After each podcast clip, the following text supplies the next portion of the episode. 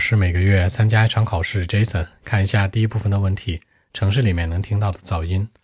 What noises do you find in the city？主要是公交系统的公交车、出租车，还有一些私家车的噪音。除此之外呢，是建筑工地，一个崭新的购物中心在建造过程当中肯定有很大的噪音。再有就是在家里面，我妈妈是吧，讲话声音很大，也算一种噪音。Okay.